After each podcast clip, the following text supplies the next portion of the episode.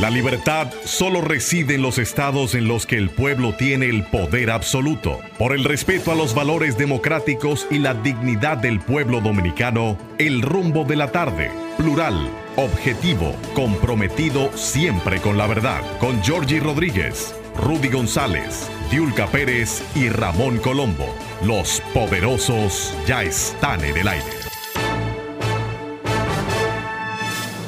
Buenas tardes, República Dominicana. Aquí están los poderosos Rudy González, Olga Almanzar y Georgie Rodríguez. En la parte técnica, Sandy Guerrero y Juan Ramón Guerrero no, Juan Ramón Gómez. Así es. Buen día. Estamos en Rumba 98.5 FM en la capital dominicana y Premium 101.1 FM allá en Santiago. Usted sabe qué es Santiago, ¿verdad? La ciudad corazón. Santiago es Santiago, cubriendo toda la región del Cibao. Es un grato placer poder compartir con nuestra audiencia estas dos horas de 5 a 7 pasando revista a las informaciones más importantes, tanto nacionales como internacionales, además de llevar a ustedes entrevistas, conversaciones con figuras trascendentales de la política y de la vida nacional. Buenas, buenas tardes. Buenas tardes, poderosos. Buenas tardes a toda la audiencia del rumbo de la tarde. Yo tengo un cable, un cable cruzado. ¿Por qué? ¿Qué pasó? Iba a decir buenas noches. el programa de la noche de televisión. Eh, bienvenidos a todos, bienvenidos, no se despeguen de ahí, vamos a hacer análisis, comentarios, vamos a informarlos y a pasar con ustedes estas dos próximas horas en ese taponcito, los que se quedan en la oficina un poquito después para resolver algunos problemas o simplemente quien nos escucha a través de la internet. Bienvenidos sean todos al rumbo de la tarde y bienvenido sea don Rudy González. Gracias, gracias Olga, don Giorgi, Sandy, Juan Ramón, amigos que están con nosotros en esta hora. Fíjense que dije don Giorgi, porque cuando a él se le cruzan los cables, hay que tratarlos de a usted para que no se vaya a pensar que está todavía en la zona colonial, jovencito, muchachito, entonces los cables se cruzan de otra forma. O sea que usted está diciendo que a mí se me está yendo la guagua. el metro de Santo Domingo. Usted que dijo, Gracias por estar con nosotros. Sí, miren, nosotros aquí, ustedes nos oyen a veces muy risueños, muy... Y lo cogemos a veces como de, de tonterías y cosas. Lo que pasa es que nosotros somos una familia aquí en, en el rumbo de la tarde en Rumba, en RCC, en RCC Media, pero aquí entre nuestro grupo somos una familia de gente alegre. De gente alegre porque el, al mal tiempo, buena cara, como se dice, y los problemas vienen solos. Y yo creo que en una sociedad a veces que se pone angustiante por los problemas cotidianos, que están ahí, y a veces los vemos y lo dimensionamos, mucho y nos atormentamos y nos preocupamos, pero que no tenemos vías de solución. Lo que nosotros tratamos de hacer aquí es de buscar las ramificaciones de esos problemas y, tratar de que cada uno saque sus conclusiones de ellos. Nosotros no queremos inducirlo a ustedes a nada, bajo ninguna circunstancia, pero opinamos lo que nosotros entendemos. Y entonces a veces ustedes nos oyen riéndonos y diciendo algunas cosas, pero es una forma de nosotros mismos botar el estrés que cotidianamente uno carga. Porque solamente, señores, venir en el tránsito, hmm. trasladarse de un sitio a otro, eso es agobiante. Yo, yo duré 20 minutos en la Avenida Bolívar entre la Ángel Perdomo y la Marcos a Cabral. Una cuadra para desviarme por ahí y accesar al, a la Plaza de la Cultura, que le facilita a uno poder llegar con, con menos dilación a, la emisora. Pero ahí, ni para adelante ni para atrás. Como si no tuviera más nada que hacer. Yo lo que hice fue que apagué el vehículo y me puse a, a revisar todos los mensajes que no había revisado durante el día. Un pasadía bailable. Claro, porque ¿qué tú puedes hacer? Ese, ese- ese es el tema. sí, ese es el tema. Pero miren, yo quisiera tomar y ojalá pudiéramos eh, reproducir las declaraciones del doctor César Mella, porque yo quiero tomar esto de base para un comentario que quiero hacer, pero en el que quiero que ustedes también participen, o sea, que analicemos como acostumbramos, ponemos un tema, cualquiera de nosotros, y entonces a partir de, de ese tema, pues analizamos y, y cada quien emite su juicio, su opinión. Es un tema inducido, Olga, ten cuidado. No, no, No, bajo ninguna me, me gusta, me gusta. Si tiene ya lista la... Dándole tiempo a que buscarle la grabación. No, porque lo veo dándose paseíto ahí como el profesor Castro Colón cuando daba matemática en el Liceo Juan Pablo Duarte, hermano de las profesoras Castro Colón, dueñas del Colegio Santa Ana, Señor. en la Santomé, vecinos tuyos, Sí, Rudy, gente famosa. frente al Hospital Padre Villini. Gente famosa de nuestro tiempo. Sí, señor. Y un profesor de matemática como pocos, Así es. el, el profesor Castro Colón. Pintoresco, un profesor de, de un conocimiento inmenso de las matemáticas. Si no lo tienen, lo tienen, vamos a oírlo. Entonces van acumulando ese dinero. y no se acumula no para, para, para el paciente. Ni devuelven tampoco. Eh, doctor, su opinión sobre el, el trabajo del, del actual presidente de la República, Luis Abinader, en torno, eh, de manera general, no solamente de- sobre la lucha contra la corrupción y la impunidad, sino sobre el manejo de la economía. ¿Y usted cree que el presidente debería o no reelegirse? Yo no estoy afiliado a ningún partido ahora mismo, pero me siento en reconocer que Luis Abinader Corona ha hecho mejorías sustanciales en muchos departamentos. Por ejemplo, el departamento judicial, Sí. Los fiscales, Jenny Berenice y doña Miriam, han hecho buen trabajo. En salud estamos un poco cortos todavía, en educación un poco corto. Pero lo que más me llama la atención es que es un presidente que ha demostrado transparencia, como mucha seriedad en su trabajo. Y si a mí me tocara votar hoy, hoy, yo votaría por Luis Abinader. Yo, como independiente. Sí. Ojalá que no se nos dañe, porque realmente aquí hay dos candidatos posibles, que son él y Leonel Fernández. Sí. Fuera de ahí no hay nada que buscar. Gracias por la entrevista, doctor. Como no, Ramón. Gracias. Continúe con esta programación.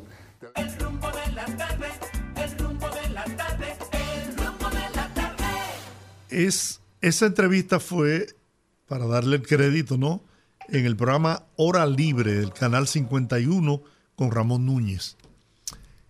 Miren, cuando una persona de la calidad moral, de la resiedumbre moral del doctor César Bella, un consagrado profesional de la psiquiatría, estudioso de la conducta humana, un hombre comprometido desde su juventud con los mejores y más sanos intereses de la República Dominicana. Un hombre con una sabiduría inmensa, una inteligencia por encima de lo normal. Da unas declaraciones como esta, donde dice que si las elecciones fueran hoy, yo votaría por Luis Abinader, porque él entiende que es un presidente serio y transparente y que ojalá no se dañe. Y eso quisiéramos todos, que no se dañe.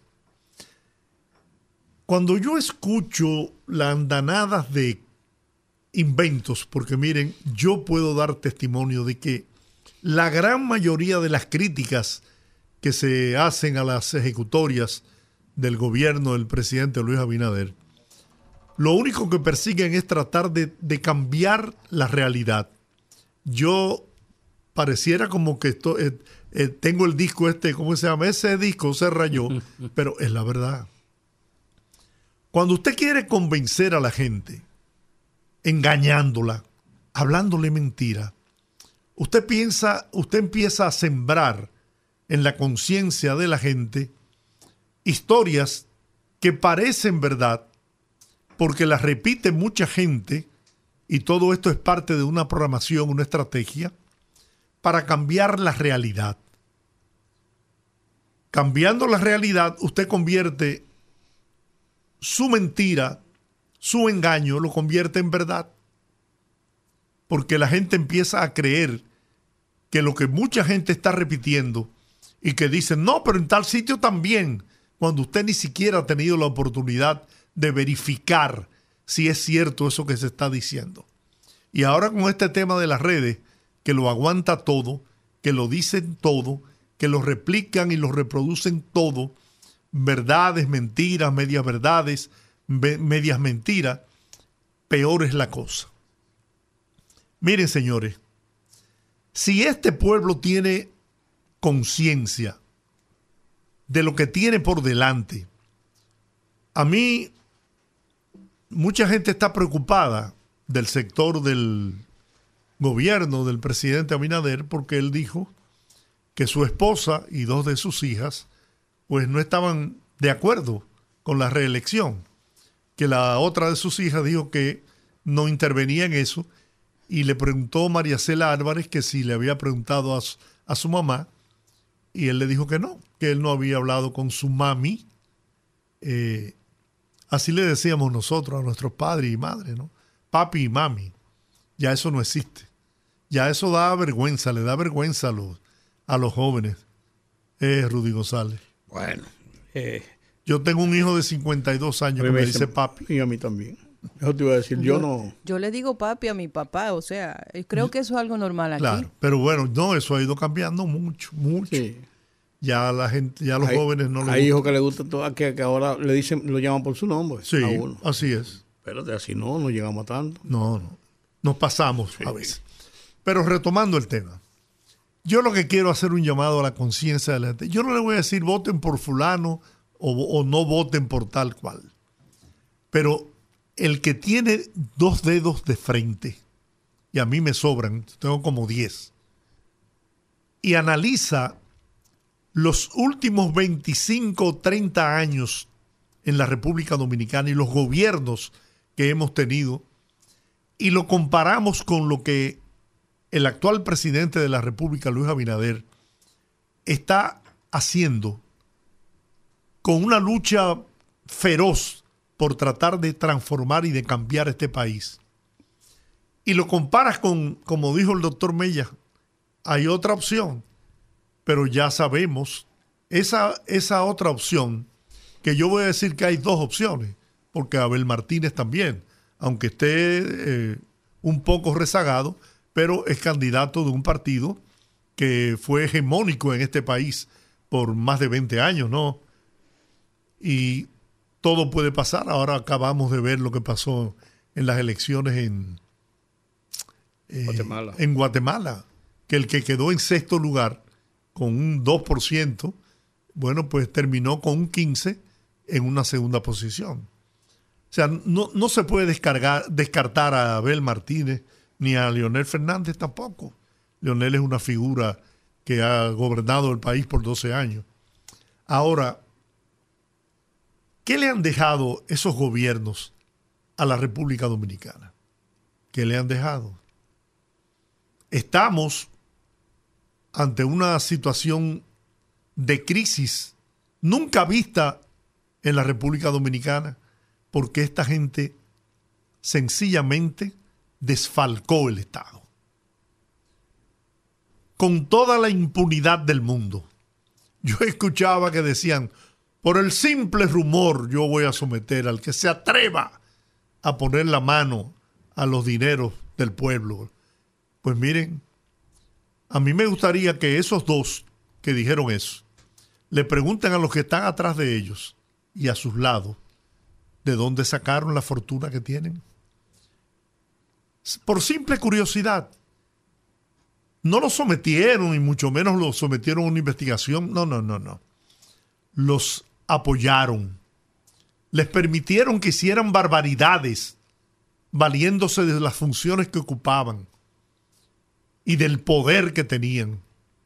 Poder que llevó a un arquitecto en las oficinas de OISOE a darse un balazo en el baño porque lo llevaron al punto tal de la desesperación con obras que había hecho y que ya y que había, ¿cómo se llama? Cuando tú eh, que cubicado. cubicado y que no le pagaban y que iba a perder la casa, que iba a perder el vehículo, que iba a perder la tranquilidad de su hogar.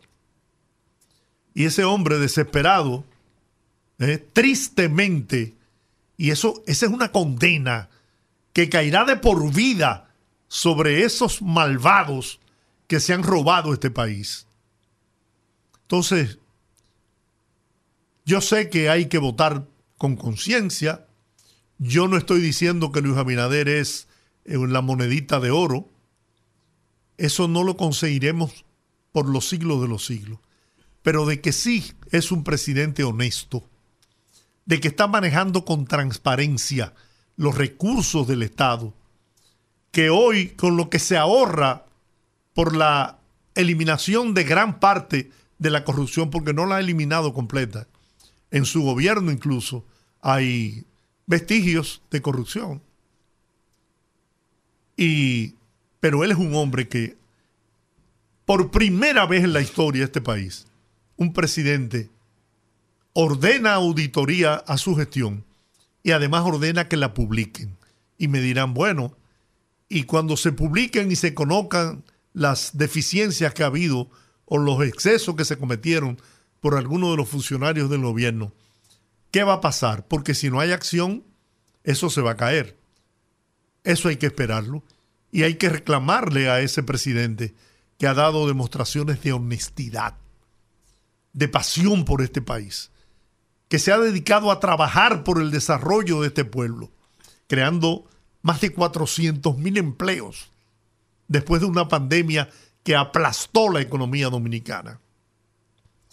Entonces, yo por eso entiendo el que una figura de la estatura del doctor César Mella se expresara en esos términos. Y llamo a la conciencia de la gente. Mire, usted puede votar por el que usted quiera. Esa es la democracia. Ahora, al momento de usted depositar su voto, piense en lo que ha ocurrido en este país en los últimos 25 años, para que usted cuando vaya a votar lo haga con conciencia y lo haga por el presente y el futuro de su familia, de sus hijos. Lo haga por el, el que es capaz de garantizar que el dinero que este pueblo paga en impuestos no se lo roban, sino que lo invierten en obras productivas para beneficio del pueblo dominicano. Bueno, miren, yo les voy a decir en torno a ese mismo tema. Yo siento que la gente tiene una encrucijada muy fuerte en las próximas elecciones, desde mi punto de vista, no que esa sea la realidad. Siempre hemos conversado acerca de esta de esta situación que se plantea en las elecciones de 2024 en relación a cómo se han ido reorganizando las fuerzas políticas en República Dominicana, producto de un desgaste en algunos partidos, eh, la reorganización de fuerzas, también con el tema de los recursos, los recursos que algunos partidos tienen acceso y otros quizás no tengan el mismo acceso. Pero más allá de eso, también yo siento que hay un cambio en la conciencia de la ciudadanía que en cierta forma no es una conciencia, no es el despertar de una conciencia completamente, sino que también tiene que ver con este tema de cómo se va construyendo la percepción a través de redes sociales y medios de comunicación y cómo ese elemento ha pasado a ser un protagonista dentro de ese proceso político que se da constantemente en República Dominicana. Y yo siento que es una difícil decisión para aquel que realmente quiera hacer un voto de conciencia en las próximas elecciones. Por eso yo apelo y yo siempre digo que todos estos jóvenes, todas estas caras nuevas que estamos viendo, que han pasado algunos ya por, por el rumbo de la tarde, tienen que prepararse porque recuerdo un caso que sucedió con un candidato en Chile, Minami, que era una fuerza completamente alternativa, que en su momento no se vio como una estructura que pudiera tener un alcance en esas elecciones, no recuerdo bien el año, y sin embargo, de buenas a primera, una propuesta completamente diferente que se alejaba de la propuesta tradicional pues dio una sorpresa y aunque no resultó ser la fuerza ganadora, sí se impuso con un porcentaje bastante elevado. O sea, cuando hay un cambio, cuando hay un, un, un movimiento en el equilibrio de las fuerzas políticas en los países como el que se está dando en República Dominicana, en donde estamos viendo esta, esta fuerza de subsistir entre el PLD y la fuerza del pueblo a ver quién se queda con la hegemonía del voto como segunda fuerza política en la actualidad y todos estos procesos que se están dando. Pero, ¿qué pienso yo al respecto de este tema que plantea don Giorgi? Yo siento que el presidente Luis Abinader es un presidente, como dije ya una vez, que quizás en una República Dominicana futura tenga muchas más probabilidades de tener un buen gobierno. Sin embargo, yo siento que ha pasado con notas eh, no muy sobresalientes muchos temas que en República Dominicana no andaban bien, pero siento que ha habido involución en algunos temas. No se puede negar que ha habido sí mejorías en algunos aspectos. Ese, ese velo que mantenía ese velo de impunidad, ese velo de, de casi como si fuera, fuesen sagrados las, las figuras políticas intocables, que era, eh, era prácticamente imposible que el brazo de la justicia siquiera los mencionara. Yo creo que eso se ha roto en este gobierno. Sin embargo, yo pienso que el hecho de que el propio presidente de la República ordene que se publiquen las auditorías y tenemos casos desde el inicio del gobierno sonando, como tuvimos aquí hace pocos días, el caso de Nenei Cabrera, estos casos de auditorías donde salen nombres de funcionarios de la CAS, de INAPA, del Ministerio de la Juventud, del Ministerio de la Presidencia, estas auditorías donde hay irregularidades y es el propio presidente que promueve su publicación. Para mí me choca me hace, me hace un poco de incongruencia que el propio presidente no tome decisiones definitivas con esos funcionarios. Y es lo que yo decía hace unas semanas atrás. Si tú quieres mantenerte alejado de ese estigma de la corrupción administrativa, ¿por qué te aferras a estos elementos que están dentro de tu proyecto de gobierno que siguen con esa mentalidad de, los gobiernos anteriores? Porque es innegable que los gobiernos anteriores aquí yo creo que todos se han visto envueltos en este tipo de casos de corrupción administrativa. Yo creo que era casi una cultura, era un, secreto a voces. Todos los dominicanos incluso normalizábamos esa conducta en la clase partidista. Entonces, es solo con, con el tema de denunciar. Tú eres el presidente de la República, usted es el presidente de la República y si hay alguien que tiene el poder de tomar decisiones definitivas, usted quiere mandar un mensaje real entonces remueva toda esa gente que no está acorde con lo que usted quiere implementar como gobierno, que es mandar un mensaje de transparencia. Entonces yo ahí no comprendo. Ahí me hace muy, poco sentido que sea el propio presidente que dé la información, que sea el propio presidente que establece este hito, que es un hito, que el propio presidente llame a publicar estas auditorías y que todos nosotros tenemos acceso, podemos leerlas, buscarlas en Google en este mismo momento y ver todos los funcionarios que, que aparecen ahí y por qué aparecen ahí y que el presidente no tome una decisión. Entonces, no entiendo esa, esa especie de, de, dicotomía entre yo denuncio lo que está pasando, pero yo que soy el presidente de la República, mantengo toda esta gente en mi entorno. Entonces, eso no me hace sentido. Y yo entiendo que sí, yo entiendo que es un presidente que quizás su concepto sobre cómo deben manejarse las cosas está muy adelantado a la sociedad que tenemos ahora. Pero entiendo también que es un presidente que subió con muchos compromisos, que subió con muchos retos eh, económicos, sociales, de salud. Todos hemos hablado de eso. Nadie puede no reconocer todas esas circunstancias que rodearon su ascenso al poder sin embargo, entiendo que en los momentos en donde debió tomar decisiones definitivas y mandar un mensaje poderoso y congruente, no lo ha hecho. Bueno, me toca el turno a mí. sí, señor. Y como solamente faltan dos minutos casi para la pausa, yo voy a ser breve. Mira, la corrupción administrativa debe ser vista como lo que es. Robarse un peso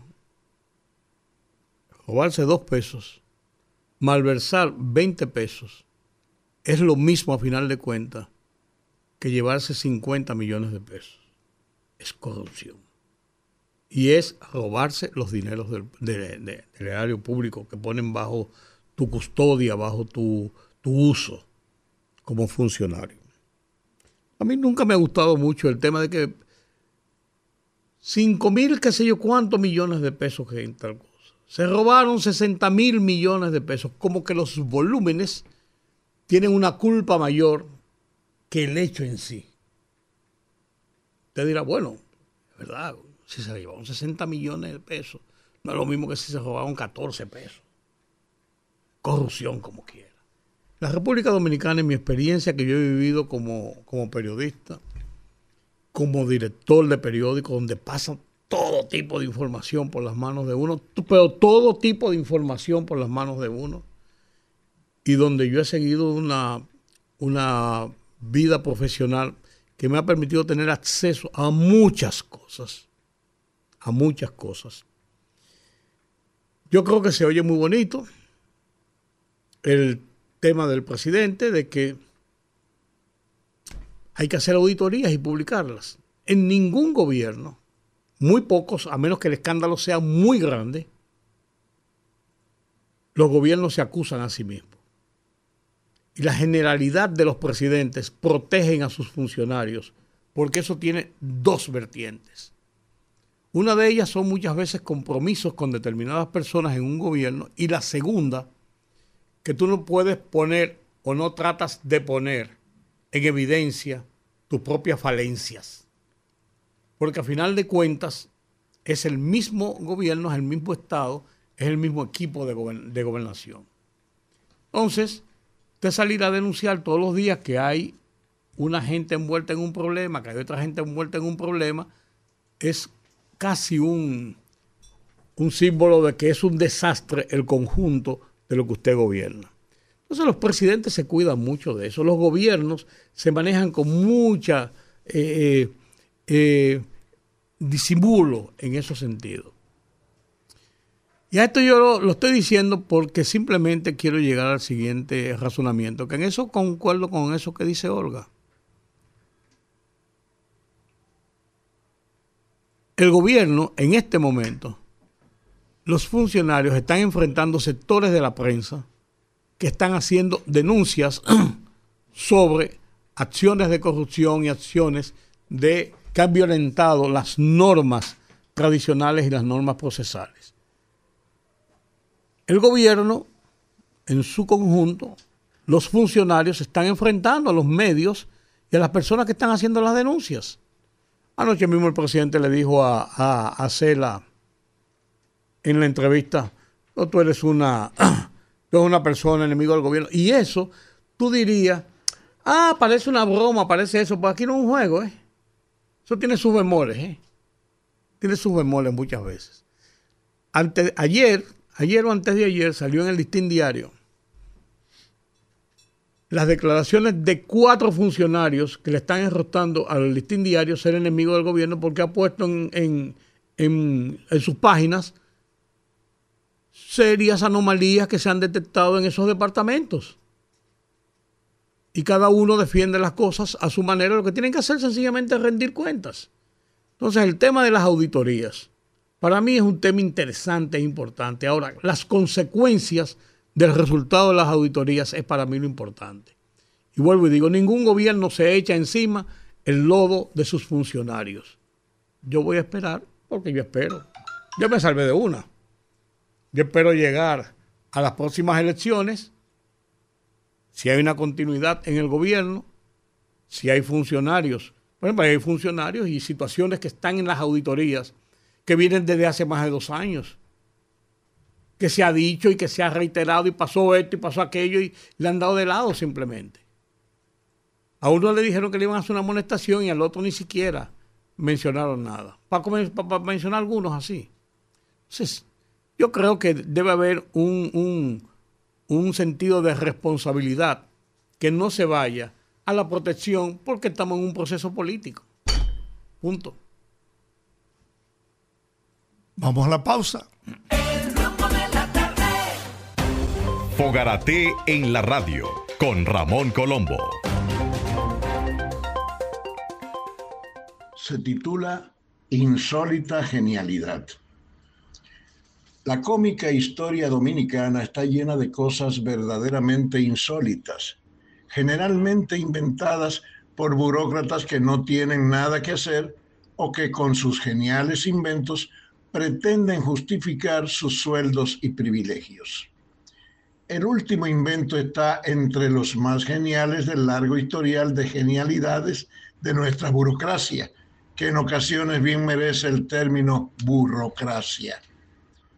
¿Se imaginan que cada día a cada pasajero del metro, teleférico, autobuses, concho y motoconcho tengan que pedirle que se identifique para saber si es o no haitiano? Por favor, tráigame al inventor de esa comiquería para ver qué hago con él. Fogarate en la radio con Ramón Colombo.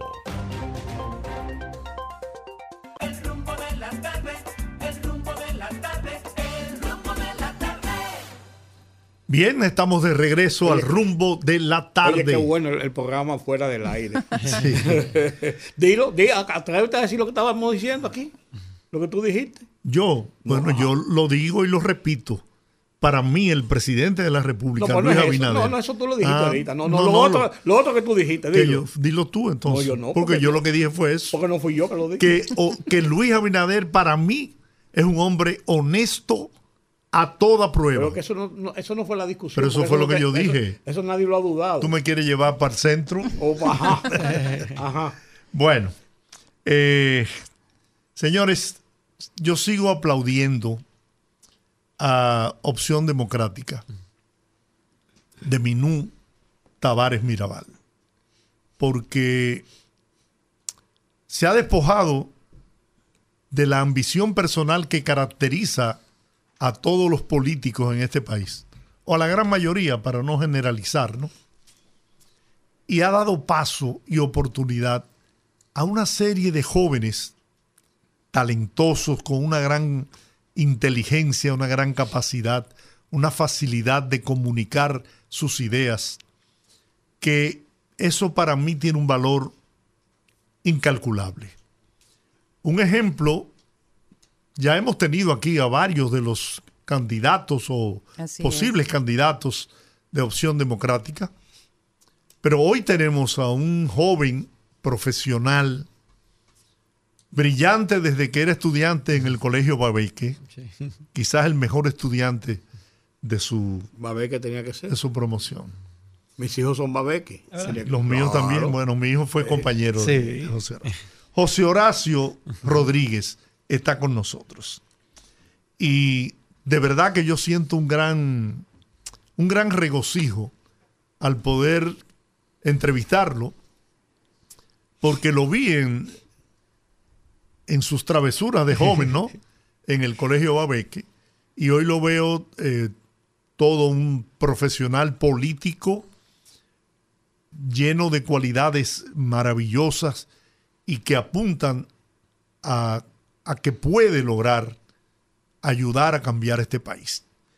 Entonces, José Horacio, gracias por estar con nosotros. Muchísimas gracias a usted, don Giorgi, por, por esa introducción que ¿verdad? nos compromete aún más a seguir eh, trabajando para construir, para construir esa alternativa. Eh, como usted dice, yo lo conozco de usted muy joven, como el papá de Cristian, eh, y ahora para mí ¿verdad? es un gusto poder compartir en estos espacios y, y y pensar en, en, el, en, el, bien del país, porque al final eso es lo que debe siempre unirnos en, en, el quehacer político, pero también a la prensa, a los medios de comunicación, a los hacedores, a los hacedores de opinión pública, quienes lo hacen con vocación, con convicción. Eso es lo que debemos poner siempre en el centro y, y cualquier diferencia siempre que surja, cuando ponemos el país primero, permite siempre conseguir crear, y sí. llegar a acuerdos y consensos. Así mismo, crear consenso. Así es. Mi primera pregunta sería la, la, pregunta obligatoria. En estos días hemos tenido la oportunidad de ver este debate en relación a la Cámara de Cuentas y la crisis que viene dándose a lo interno y a lo externo porque muchos de ellos se han dado a la tarea de violar quizás la integridad de una institución como esa tan delicada, dar entrevistas uh -huh. y exponer más de lo que está pasando. ¿Qué está sucediendo actualmente en el Congreso en relación a este tema? Bueno, nosotros fuimos de los solicitantes de que el Congreso tomara cartas en el asunto. Luego, sobre todo, de las últimas intervenciones públicas del presidente de la Cámara de Cuentas, en las que decía que se consideraba un preso de confianza, en la que decía que se habían celebrado plenos ilegales. Nosotros dijimos, bueno, el Congreso no puede mirar hacia otro lado, el Congreso tiene que prestar atención a lo que está pasando y conducir una investigación. Por eso depositamos una resolución nosotros, eh, pero también otros cuatro legisladores eh, se depositaron en total cuatro resoluciones solicitando lo mismo, que se iniciara un proceso de investigación para determinar si eh, todo esto que ha salido a la luz pública se traduce eh, o se configuran faltas graves que puedan justificar o motivar un juicio político según lo que se establece la, Constitución de la República ante faltas graves. Y esa resolución se aprobó, se fusionaron las cuatro iniciativas, se aprobó la resolución y esa resolución eh, conformó una comisión especial a partir de esa resolución para que condujera la investigación. Esa comisión estuvo integrada por 17 diputados de todos los bloques, integrada y compuesta por diputados de los ocho bloques eh, que tienen presencia en el Pleno de la Cámara de Diputados. Y ahí estuvimos formando parte de esa comisión que trabajó durante 45 días. En esa comisión eh, analizamos toda la documentación aportada, porque cada uno de los integrantes del Pleno depositaron y remitieron documentación que tendrían pertinente para la investigación y que sustentaban las denuncias que incluso públicamente habían hecho. También se analizaron y se vieron las entrevistas en la comisión. Se solicitaron las actas, todas las actas de, los diferentes plenos que ha celebrado la Cámara de Cuentas.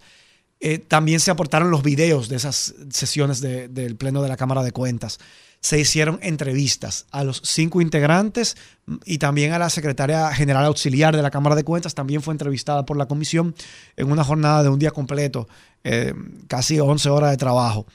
Y finalmente, entonces, organizando toda esa documentación, habiéndola estudiado, se dieron los debates correspondientes en los que cada diputado pudo exponer lo que consideraba podía ser una falta o no. Eh, y eso fue, se debatió. La semana pasada fue que llegamos a, ese fondo del asunto.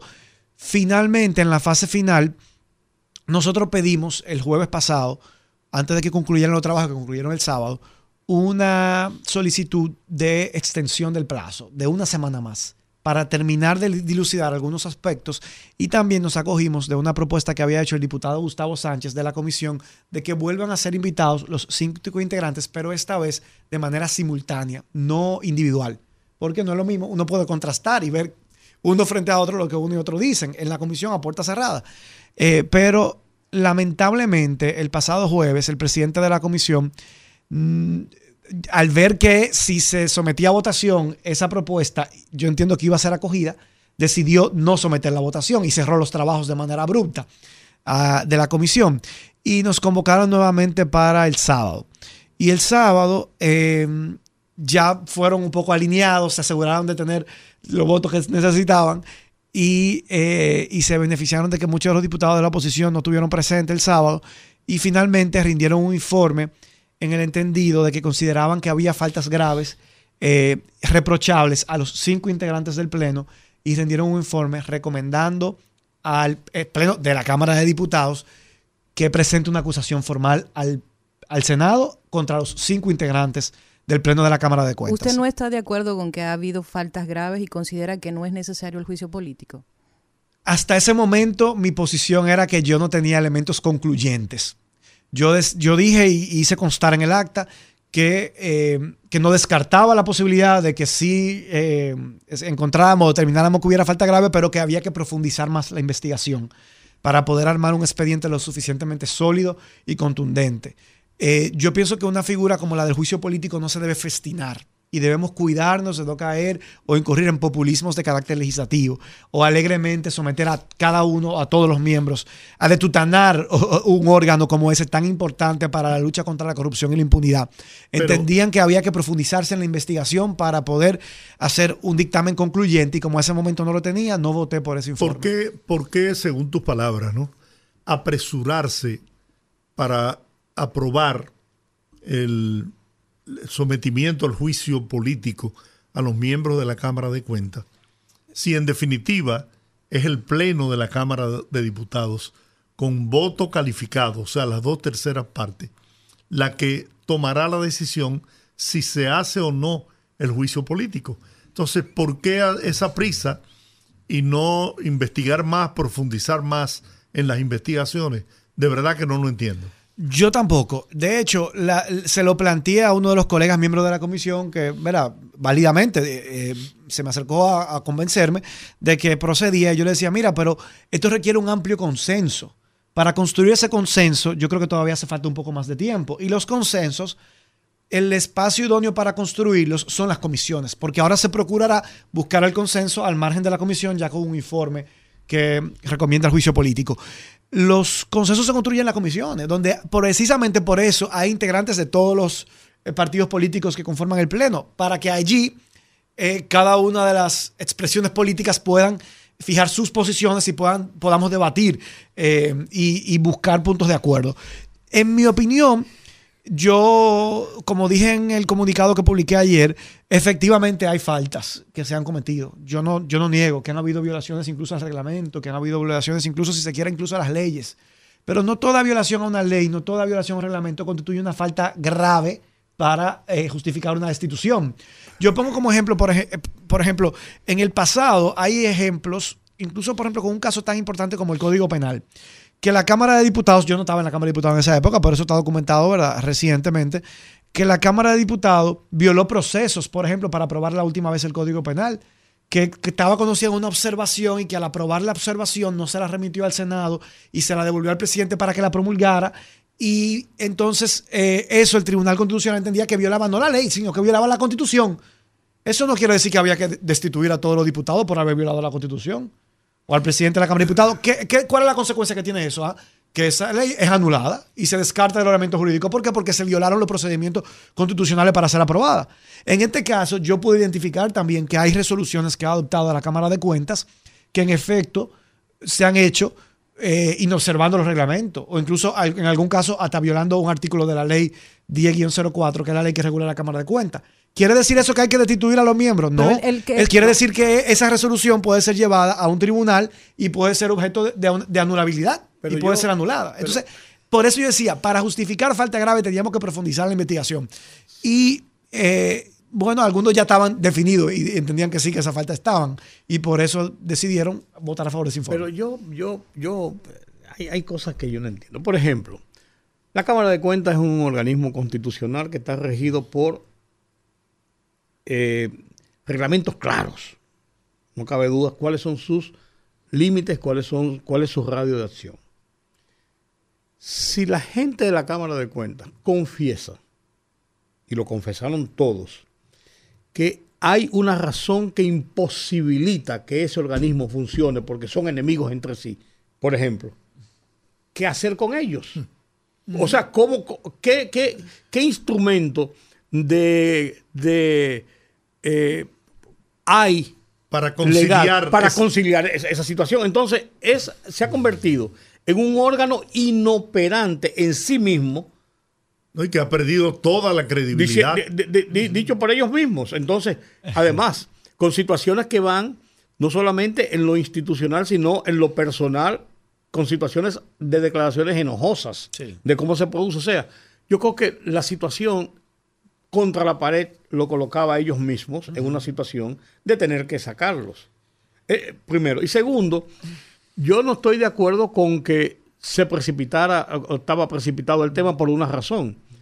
Mientras más tiempo se queda más inoperante es ese organismo y ese organismo es necesario para construir lo que es la parte de la legalidad de la, observación, la custodia, la fiscalización de los recursos del Estado, del Estado y el funcionamiento de los, funcionarios. O sea, yo creo que había que actuar. Es, mi, apreciación. No, claro, y es válido, es válido. Eh, a ver, em, esa pregunta de si ellos eran capaces de ponerse de acuerdo para recuperar la funcionalidad del órgano se le hizo en las entrevistas a todos y todos respondían que sí. Yo entiendo que si ellos reconocen que ellos no pueden hacer su trabajo, eh, los responsables, si uno es un responsable, responsable, es renunciar a la posición que uno tiene. Ah, claro. Lo que yo planteaba ayer aquí. Entonces, si uno dice, mira, yo estoy aquí, pero yo no puedo hacer mi trabajo porque es imposible, ¿quién es lo responsable de mi parte? Yo, yo renuncio. Es lo que yo haría. Ahora, ellos todos respondieron que sí. Y mi propuesta, eh, y, yo casi siento que usted me escuchó en esa, en esa última eh, reunión, porque yo decía en la comisión, en todo caso, la falta más grave de todas, que es la que podría terminar justificando este juicio político, es precisamente la, infuncionalidad del órgano. Y que por eso yo proponía, no, yo veía que no había el consenso. Y además, si yo veo que los representantes de los partidos que no están de acuerdo dentro de la comisión, luego en el pleno tampoco están de acuerdo, pues entonces no se va a poder eh, hacer, no va a pasar lo otro. Entonces, ¿qué yo propuse? Vamos a, y por eso yo acogí la propuesta de Gustavo Sánchez. Vamos a invitarlo de manera simultánea para ver un último esfuerzo de verificar si es verdad uno frente a otro, que ellos son capaces o no de ponerse de acuerdo. Porque al final del día, la falta más grave es tener un órgano que no está funcionando. Claro, inoperante. Usted lo quiera o no lo quiera, tenga buena voluntad o no tenga buena voluntad, haya cometido una falta o una violación a la ley o no. Esa es la realidad. Entonces, vamos a invitarlo de manera simultánea a los cinco, porque ellos, cada uno de manera individual, nos dijeron que sí, que ellos entendían que podían funcionar. Entonces vamos ahora a invitarlos juntos, a ver si juntos, uno frente a otro, también responden lo mismo. Y entonces vamos entonces luego de eso a rendir el informe. Por eso yo le digo, en mi opinión, por eso se precipitaron, porque descartaron esa propuesta, que yo creo que era la última, todavía lo que faltaba para definir. Y ahí lo dije. Y sobre todo, sí le puedo decir, me pareció eh, un mal manejo que cuando hay varios diputados que solicitan una moción de procedimiento y es secundada por varios diputados, el presidente decide de manera arbitraria no someter la votación y de manera abrupta cerrar la sesión. Ese es el tipo de actitudes que también a veces impiden los consensos, que es lo que yo he visto que está pasando al interno de la Cámara de Cuentas. Yo le dije, wow, te comportaste parecido a, lo que nosotros justamente hemos visto aquí en esta comisión y hemos criticado que ha pasado en algunas ocasiones dentro de la Cámara de Cuentas. Entonces, así no. Eh, yo diría, bueno, pero por ese tipo de comportamiento ahora nosotros estamos diciendo la posibilidad de hacer un juicio político a ellos. Entonces tú te vas a comportar así ahora aquí adentro. Entonces, son las cosas que hay que cuidar, sobre todo cuando, como yo decía al inicio del saludo del programa, se, tratamos, estamos tratando de construir consensos. Y, eh, y entonces ese tipo de situaciones a veces lo dificultan y por eso requiere mucha madurez ese rol de coordinar o presidir o moderar un órgano como, como lo es la Cámara de Cuentas y como lo son las comisiones de trabajo dentro de la Cámara de Diputados o el propio eh, organismo. Eh, por eso yo digo que en ese sentido, por ejemplo, el presidente Pacheco tiene un gran talento, de esa capacidad de poder eh, mantener la armonía entre tantas integrantes de un órgano, ¿verdad? Que todos, ¿verdad? Fuimos elegidos para estar ahí y no respondemos a ningún a ninguna autoridad superior, máximo que al pueblo que le tenemos que rendir cuentas. Y ese es un gran desafío. Ahora, ¿qué va a pasar?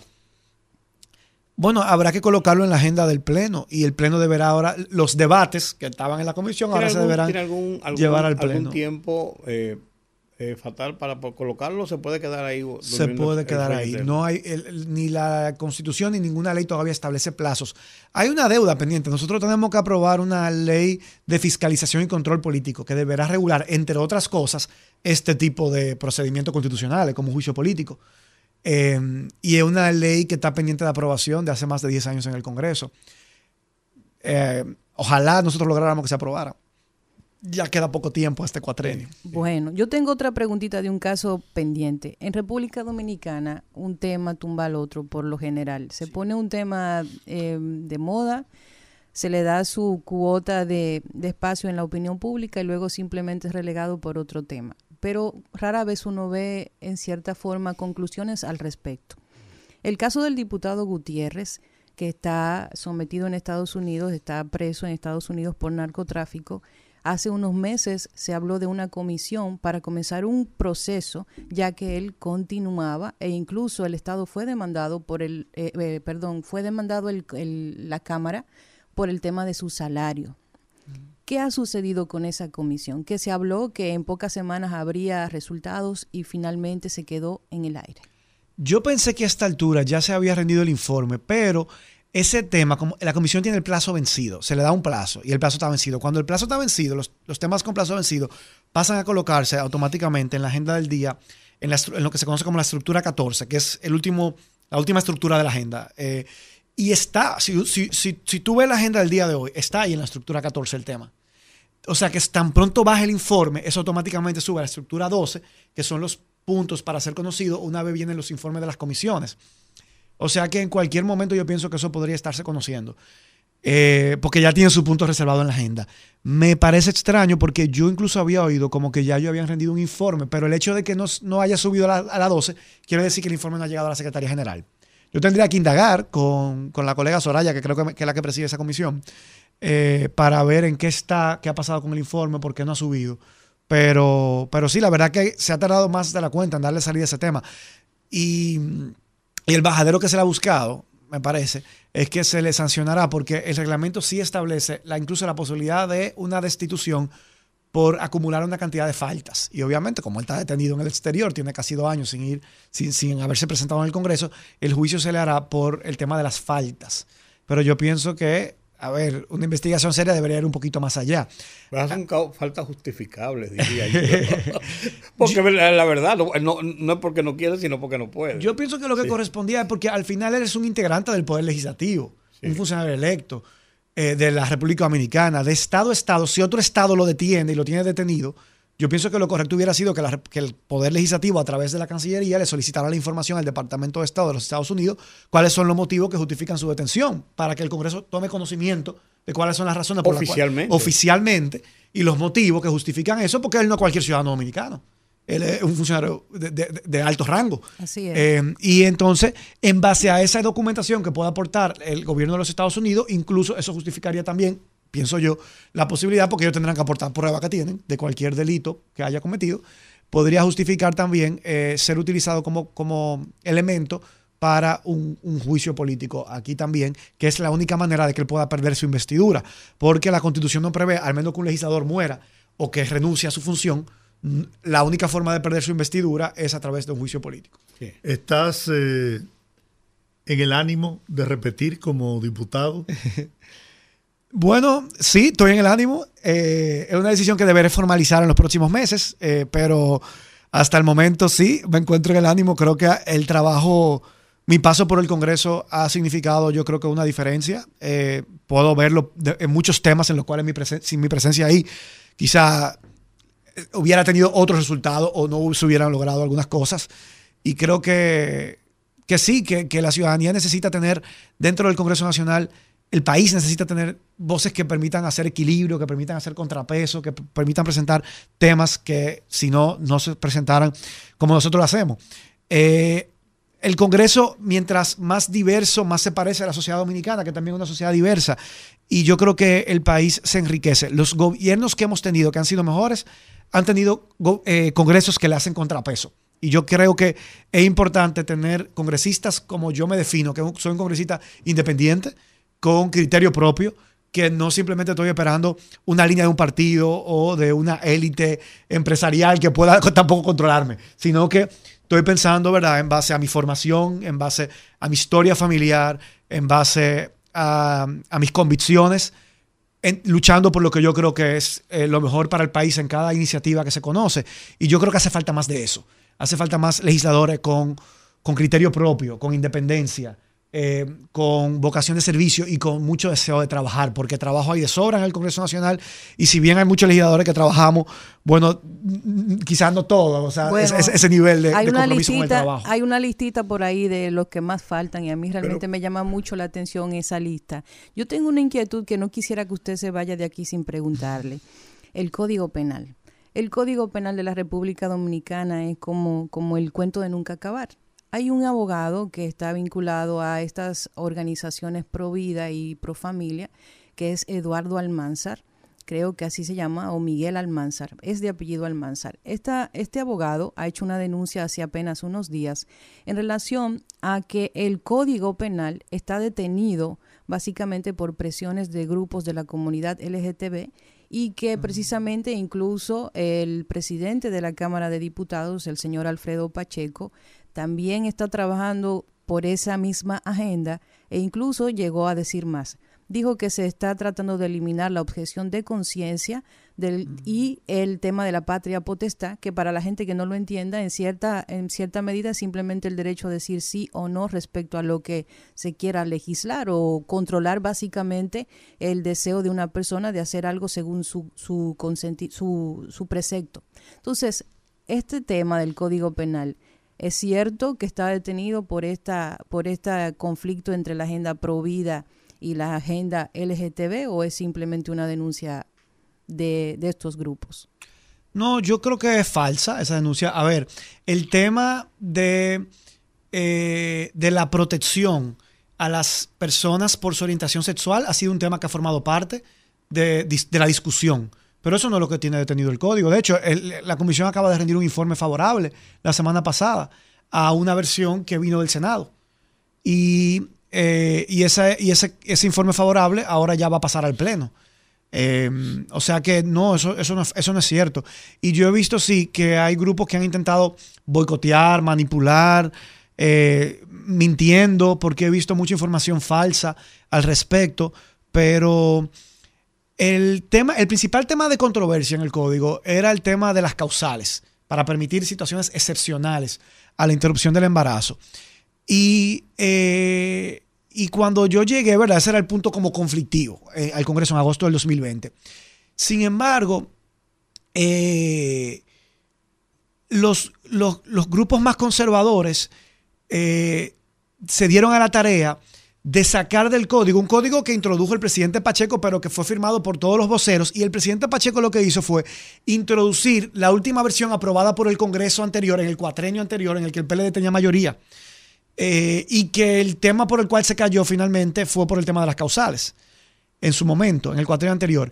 Y el presidente Pacheco lo que hizo fue reintroducir esa misma versión, idéntica, solamente eliminando las causales y manteniendo la penalización de la, de la interrupción del embarazo, la penalización del aborto y fue firmado por todos los voceros de, todos los partidos, menos yo, que yo era vocero de, en ese momento de Alianza País cuando entré al Congreso. Y, eh, y fui el único que no lo firmé y no lo firmé porque yo he defendido las causales y entiendo que son tres circunstancias excepcionales que permiten garantizar también derechos constitucionales.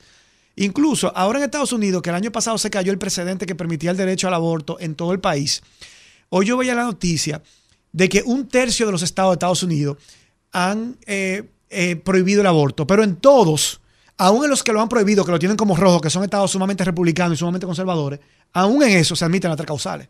Porque las tres causales se entienden como mínimos en todos los países del mundo para garantizar derechos fundamentales que una mujer no pierde o una niña pierde por verse en estado de gestación, que es el derecho a, su, a salvar su vida, el derecho a garantizar su salud ante una violación, ante un incesto o ante una enfermedad que sea incompatible ¿verdad? con la continuación del embarazo, eh, o un embarazo con malformaciones en el feto que sean incompatibles con la vida.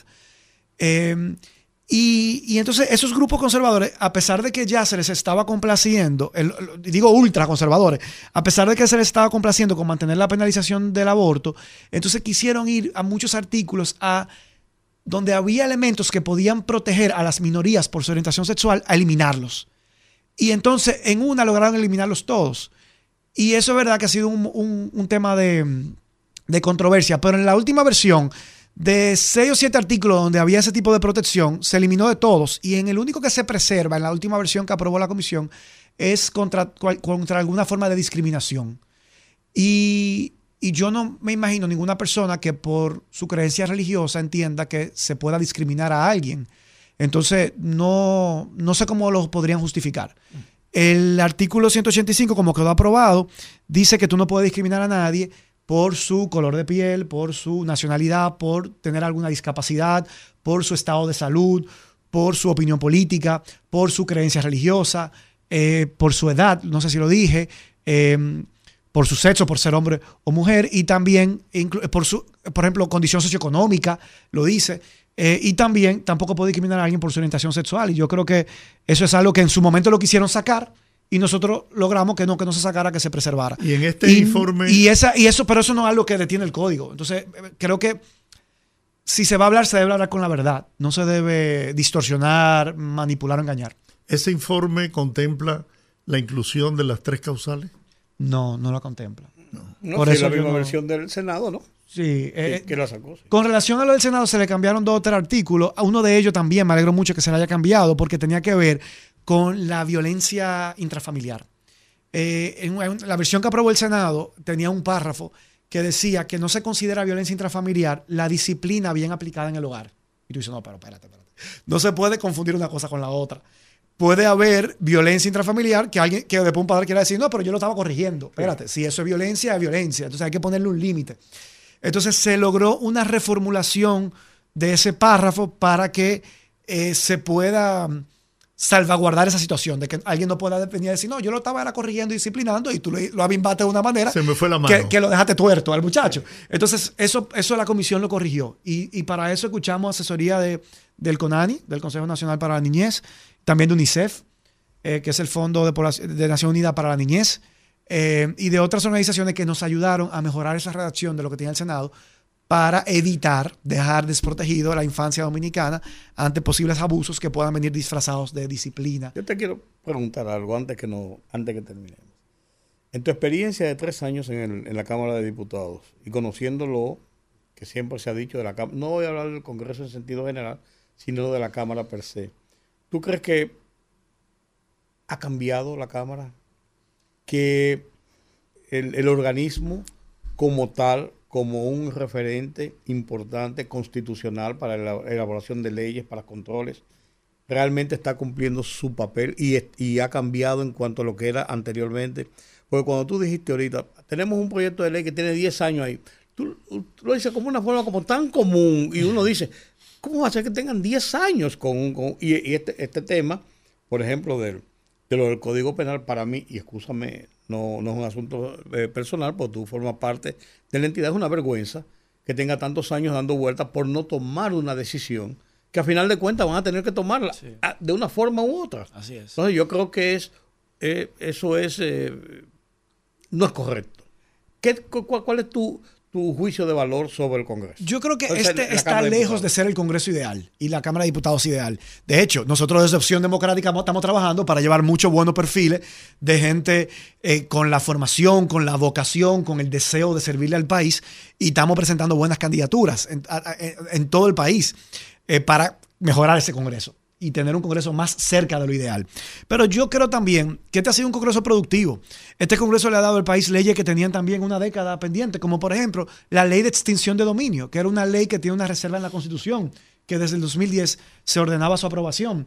Y por fin se aprobó la ley de extinción de dominio. O la ley de ordenamiento territorial y uso de suelo, que también tenía como 15 años en el Congreso. Y este Congreso, eh, esta- esta- este cuatrenio, esta, esta matrícula de la Cámara de Diputados le dio al país. Y, y al final, para aprobar la ley, es ambas cámaras. No, no es una responsabilidad única de una sola Cámara. Porque recordemos que en el 2021 la Cámara de Diputados aprobó el Código Penal y se lo mandó al Senado. Después, ahora reciente, en febrero, el Senado lo aprueba y nos lo manda a nosotros. Entonces, eh, eh, la bicameralidad representa un desafío. Pero también hay otra ley, que es la, la ley de regiones únicas de planificación. Que ahora aquí estaban los ministerios manga por hombro, porque cada ministerio tenía su propia distribución del territorio con regiones distintas unos de otros. Entonces ya ahora hay un mapa unificado de cuáles son las diferentes regiones para la formulación de políticas públicas. Y esa es una ley que también tenía como 10 años dando vuelta en el Congreso y que este Congreso Yo pensaba que eso se había olvidado. se- no, este Congreso la, la aprobó. Eh, pienso también que era un reclamo de organizaciones de sociedad civil que pintaban desde fuera que el país hay matrimonio infantil. Ya ese tema se acabó. Este Congreso aprobó una ley que dice aquí está prohibido el matrimonio infantil y yo pienso que también es un logro. Eh, entonces, ha sido un Congreso productivo. Y si uno se va a los numeritos, este ha sido un Congreso mucho más productivo que los Congresos anteriores. Ahora, hay otras críticas que se le pueden seguir haciendo. Eh, y yo creo que yo creo que todavía puede ser aún más productivo. Hay que mejorar la calidad de los representantes. Desde mi punto de vista, que me considero ¿verdad? un político progresista, quisiera tener un Congreso menos conservador. Ojo, no que, no que todo el mundo. Al revés, yo digo, el Congreso, para representar bien a la sociedad, debe tener diversidad de sus integrantes, de corrientes de pensamiento. Deben estar todas las voces de la sociedad y toda la corriente de pensamiento representadas allá adentro, porque así hace bien su trabajo de representar al país y de representar a la sociedad pero me gustaría que fuera un poquito menos conservador, en mi opinión. Eh, me gusta que haya equilibrio, que un solo partido no pueda tener una mayoría absoluta para tomar las decisiones. Eh, porque yo pienso que al final el país gana, eso obliga a que se tengan que debatir a profundidad, a, a profundidad los temas, que un partido no decida toda la vida del país en su, dirección máxima, sino que haya que armonizar, eh, negociar en el buen sentido de la palabra. Entonces, eh, nada, vamos a tratar de que en el 2024 tengamos un Congreso mejor. Yo, estoy trabajando para eso y estoy por eso apoyando buenos candidatos eh, en Santiago, en La Vega, en San Juan, en la provincia de Santo Domingo, en San Pedro de Macorís, en Baní, que, que Opción Democrática está presentando y que espero que puedan llegar muchos de ellos y ellas al Congreso Nacional a mejorarle la cara a ese Congreso. Qué bueno. Opción Democrática eh, concertó un acuerdo electoral con el Frente Amplio, ¿no? Así es, para el nivel municipal y para el nivel congresual. Pero ese acuerdo no se circunscribe únicamente con el Frente Amplio, sino que nosotros seguimos conversaciones con otras organizaciones políticas para em, tratar de, a través de alianzas, lograr em, ganar más espacios de poder y de toma de decisión con gente que vaya a hacer buena política en esos espacios. Bueno. Oremos al Señor. Amén. Alabamos, Señor. Esperamos verte de nuevo Muchísimas en, la gracias. Cámara de Diputados. Muchísimas gracias, don Giorgio. Vamos a trabajar duro para eso. José Horacio Rodríguez, diputado de Opción Democrática, ha estado con nosotros en el rumbo de la tarde. Vamos a la pausa, rezamos en breve.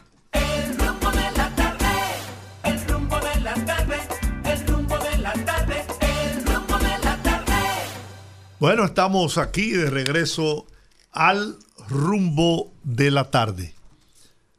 Señor González. Mira, eh, oyendo hablar a José Horacio Rodríguez, joven, dinámico, con, con un buen deseo de, de hacer lo correcto, uno eh, llega a la conclusión, ya nosotros que estamos un poco más maduros, Georgie, tenemos la experiencia de haber vivido tanto tiempo en esto, eh, tiene la esperanza de que las cosas realmente puedan, puedan cambiar, que las cosas realmente puedan eh, derrumbarse por los destinos que nosotros eh, pensamos que deben ir por bien de nuestro país. Y eso alienta, eso alienta a uno, porque como decía en principio, a veces uno se conturba tanto de ver más cosas negativas que cosas positivas pero cuando uno oye a estos jóvenes hablar y no solamente hablar, sino verlos luchar, de, en este caso José Horacio desde su curur en la Cámara de Diputados, uno dice, bueno, todavía hay esperanzas. Eh, y la esperanza es lo último que se pierde. Yo creo que nosotros eh, tenemos por delante situaciones que debemos enfrentar y solucionar como país, como nación, como sociedad y que hay personas dispuestas a hacerlo. Qué buena entrevista, me siento eh, feliz y regocijado de haber participado en ella. Qué bueno, qué bueno. Y continuando, don George y don Rudy, en relación a nuestra siguiente entrevista, tenemos en línea a Julio Manuel Díaz Capellán, director de Hogares Crea, y queremos hablar con él porque hubo ayer una jornada en donde se reunieron varias, bueno, decenas de personas en la ciudad colonial por motivo del Día Internacional de la Lucha contra el Uso Indebido y Tráfico Ilícito de las Drogas para concienciar a la población sobre el uso de sustancias narcóticas. Y también queremos hablar con, con don Julio, pues un tema que ya viene dándose desde hace algún tiempo, que es en relación a la crisis que enfrenta el programa de Hogares Crea Dominicana, por el tema económico. Vamos a hablar un poquito con don Julio respecto a estos temas. Bienvenido, don Julio, al rumbo de la tarde. No. ¿Aló, Olga? Sí, ¿nos escucha? ¿Me escucha? Perfecto, Sí. alto y claro. Bienvenido, don Julio. Bienvenido, gracias, gracias por la invitación, Olga. Don Julio, hace algunos meses, bueno, desde el año pasado hemos estado escuchando los inconvenientes que tiene Hogares Crea para seguir con sus programas de rehabilitación en, pa- en pacientes con dificultades eh, con sustancias ilícitas. Eh, ¿Qué está sucediendo en este momento? En eh, dando un poquito de marco a la actividad que realizaron ayer por el Día de la Lucha contra las Drogas. Correcto.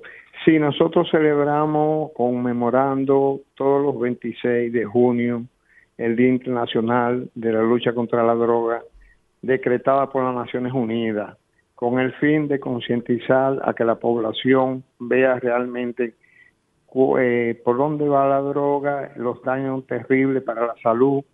Y justamente en el 87 fue que ellos decretaron esa resolución justamente cuando el crack, eh, una sustancia muy dañina, empezó en Estados Unidos a hacer estrago, porque mucho antes de eso eh, existía la heroína, pero era para un uso muy exclusivo para un grupo de personas eh, que venían de la guerra, pero ya de un uso, masivo ya fue en el 87, en la, a final de la década de- de- del 80. Eso obviamente hizo que Naciones Unidas se preocupara de la salud de un, como un problema de salud pública y decretara eso. En República Dominicana hemos tenido muchos problemas y tenemos muchos problemas con las drogas. En estos momentos, después de la pandemia, estamos sufriendo eh, grandes estragos como nunca visto. Eh, los cupos, en estos momentos no tenemos eh, camas, o sea, la demanda es superior a los servicios que podemos darle. Esto naturalmente causa mucha pena porque cuando un joven, una familia viene con un hijo que ya está en fondo, que tocó fondo, donde ya es un una cuestión de vida o muerte, necesita una cama, necesita un cupo, no podemos brindársela. El Estado no tiene facultad, no tiene capacidad con- para atender esto. Hay unidades de, atención, pero esas unidades de atención no pueden abarcar. Apenas usted lleva un muchacho con una psicosis y tiene que esperar un mes, dos meses para internarlo y apenas tienen 10 o 15 o 20 camas. Nosotros tenemos una capacidad de 1.200 personas internas, más 2.500 a nivel tanto interna como externo, y así no tenemos capacidad. Tenemos que muchos de estos casos tenerlo que ponerlo, esperar a que haya una cama para poderle brindar. Es una pena porque el asunto de la droga, el vicio de la droga, es un, es un, es un momento que de lucidez o quizás de fondo que el adicto toca y debe ser el momento oportuno en que se le debe brindar la, la oportunidad de rehabilitación, porque si usted no lo hace oportunamente, quizás usted pierde a esa persona, porque esa persona tan pronto no tiene la, la ayuda necesaria que tú le puedas brindar. Lo más seguro, en la próxima o cuando quiera, no puede volver, porque ya está muerto, porque ya cuando está en el uso de droga, no se sabe realmente eh, en qué momento puede salir de- del vicio, en qué momento le llega el momento de lucidez o reflexión para la rehabilitación. Don Julio, el año Eh, pasado ustedes en Hogares Crea dieron la información de que se había reducido el presupuesto asignado para las actividades de la institución. Ese luego se hizo un llamado como a reunir y a reconsiderar y me gustaría saber si al final se pudo resolver ese problema. Sí, correcto. Nosotros pudimos eh, reunirnos con las autoridades, eh, nos bajaron a todas las instituciones, eh, le bajaron el presupuesto, a nosotros nos bajaron 10 millones de pesos. Eh, ellos comprobaron, eh, nos reunimos con ellos, comprobaron que nuestras necesidades son reales, que realmente el problema de la adicción a drogas es un problema de salud pública que el Estado no puede brindarle. Eh, enseguida ellos nos repusieron, nos repusieron lo, lo que nos habían quitado, pero aún así le, le sometimos un presupuesto de 76 millones de, de pesos anual, que es lo que nosotros entendemos y todavía eh, siendo muy modesto, es una, una suma que debe ser reforzada. La mayoría de los, de los inmuebles que nosotros poseemos son todos alquilados. Eh, no aumentan, todos los años nos quieren aumentar, amenaza de desalojo y, y tenemos una situación que es muy insegura. O sea, insegura en el momento que nosotros necesitamos más, más ayuda, es que más eh, se ofrece. De tal manera que nosotros tenemos fe de que el Estado no aumente las subvenciones en este año y esperamos que así sea. Mire, yo le, explicaba, en estos momentos las drogas eh, están eh, causando, si usted va a los barrios, eh, hay una tolerancia en todo tipo de sustancias donde el usar droga, comprar droga, los puestos de droga, los micro, los micropuestos puestos de droga, están libres. O sea, usted va y compra. Eso nunca se había visto. Hay amenazas de sustancias nuevas, como el fentanilo, que ya está, está aquí, el fentanilo está aquí. O sea, no en la cantidad, porque las autoridades han, tomado mucho en cuenta de no de que no pase, eh, no llegue a ser una epidemia, pero sí tarde o temprano esa sustancia va a entrar, porque El fentanilo Eh, es esta droga que, que provoca un efecto como de zombie, que ha sido una epidemia en Estados Unidos. Correcto. Es, una, es un analgésico 50 veces más potente que la heroína.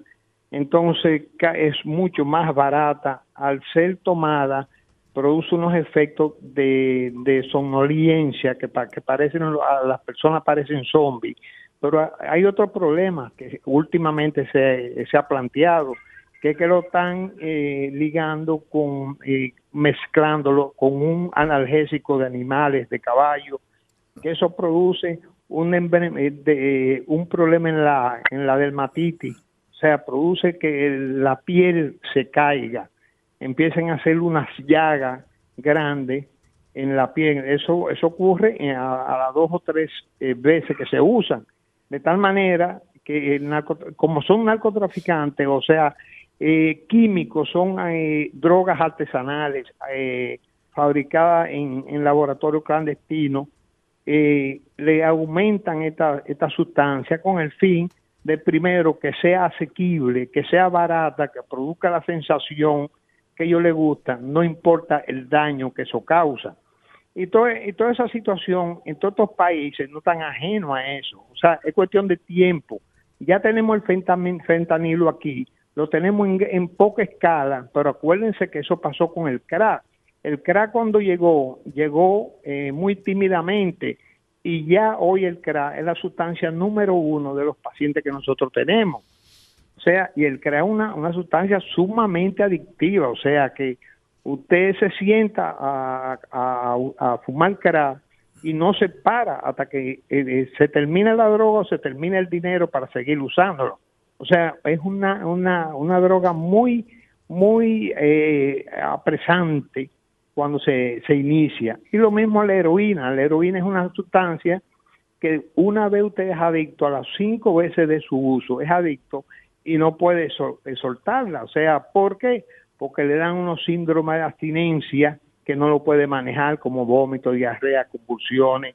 Entonces, ya eso se hace parte de la vida, como si usted fuese un diabético que necesita la insulina. Así el adicto a la heroína necesita la heroína para poder funcionar.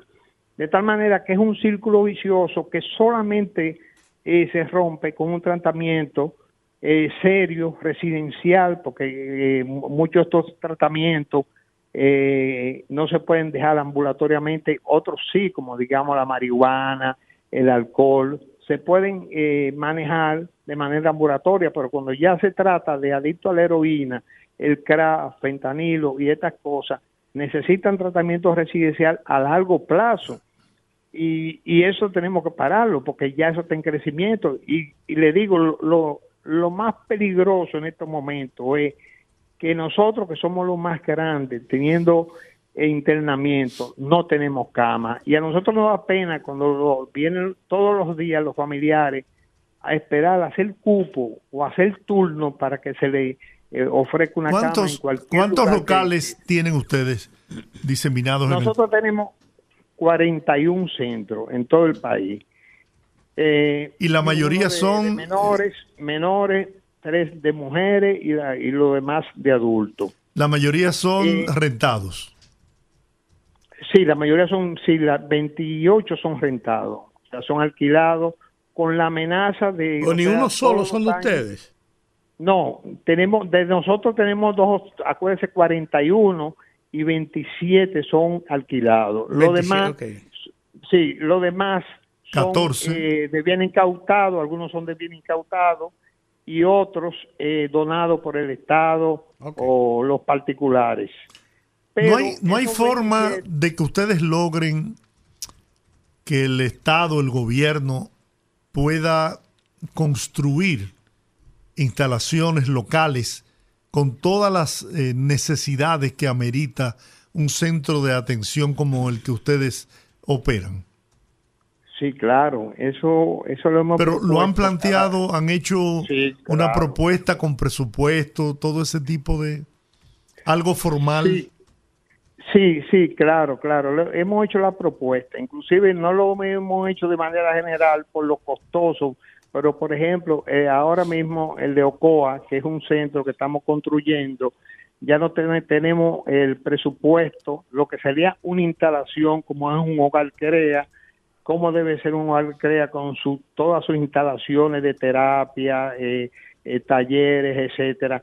Eso lo estamos haciendo en Ocoa. Pero el de Santiago, el de Luis Cantizano, que está en la Yapul Dumil, lo construyó Balaguer con un diseño, con un diseño, sí, como sería un hogar crea, con todas las facilidades de un hogar crea. Y eso es lo que queremos en todo, porque eso le, le causa seguridad, porque cuando usted tiene un muchacho, en, nosotros hemos recibido desalojo, que han habido, eh, hubo golpes, o sea, cuando hubo tanta violencia en esos desalojos que agolpearon muchos internos, o sea, porque usted sabe cómo se manejan los desalojos aquí, que Sí. son grupos violentos y eso afecta a un muchacho en tratamiento. Cuando un muchacho sale eh, con un trauma de esa naturaleza, no quiere volver a tratamiento porque hay una inseguridad. No hay seguridad de que pueda estar tranquilo. Y eso no pasa a nosotros. Si nosotros alquilamos un inmueble por 10 mil pesos, digamos, pero ya a los tres años tenemos que estar pagando 10 mil, 20 mil pesos, 15 mil pesos, eh, que cada día más las necesidades son más. Hombre, además de eso, loca- locales que no reúnen las condiciones para, Correcto, para el tratamiento eh, delicado que es ese, ¿no? Correcto. Yo creo ¿Qué es que hay que hacer una, ustedes tienen que hacer una gran campaña nacional en Sí, busca de que, todo- de que se escuche la necesidad que tiene Hogares Crea y la importancia que esta institución tiene para la lucha, porque no hacemos nada con que de hecho hay que reconocer el tremendo trabajo que está haciendo la Dirección Nacional de Control de Drogas, pero es contra, es contra el tráfico de drogas, pero el microtráfico en el país es el que daña a la juventud dominicana. Así es, mire, nosotros tenemos el hogar de Ocoa, que lo que nos tuvimos que mudar por obligación porque nos desalojaron de donde estábamos.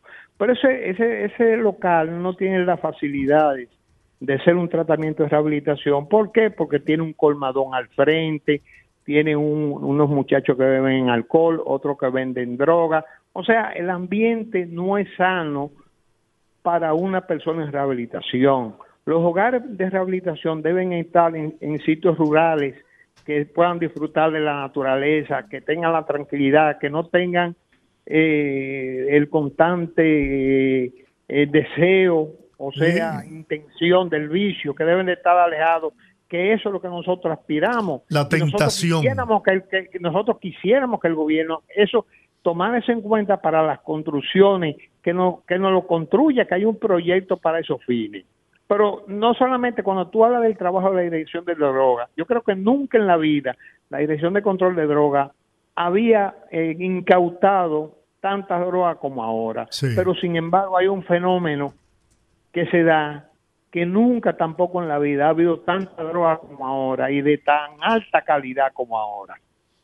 Que eso hay que tomarlo en cuenta. Que, que si los narcotraficantes están burlándose o están haciendo un trabajo tan efectivo que a pesar del buen trabajo de la dirección de droga, sigue y continúan eh, entrando la droga de buena calidad y mucha, y mucha cantidad de droga. Que eso es un, es un tema de reflexión que hay que hay que saberlo porque sabemos el poderío que tienen eh, los, los narcotráficos que tienen el narcotráfico para eh, hacer y tener la tecnología que ellos necesitan para introducir la droga Bueno, eso es un sí, sí. Sí, eso es. Sí, eso es un, un- un- elemento de reflexión de que debe sumarse, debe eh, en- en- enfrentarse eh, en la, la lucha de la droga, porque el trabajo es fuerte la dirección de droga, pero es mucho más fuerte los, eh, los, los narcotraficantes, el macrotráfico, introduciendo la droga porque no para, de verdad que no para y si usted va, si usted va a los sitios donde está el microtráfico, usted va a la 42, que nosotros hacemos acción comunitaria, nosotros vamos a esos barrios a, a sacar los muchachos que ya están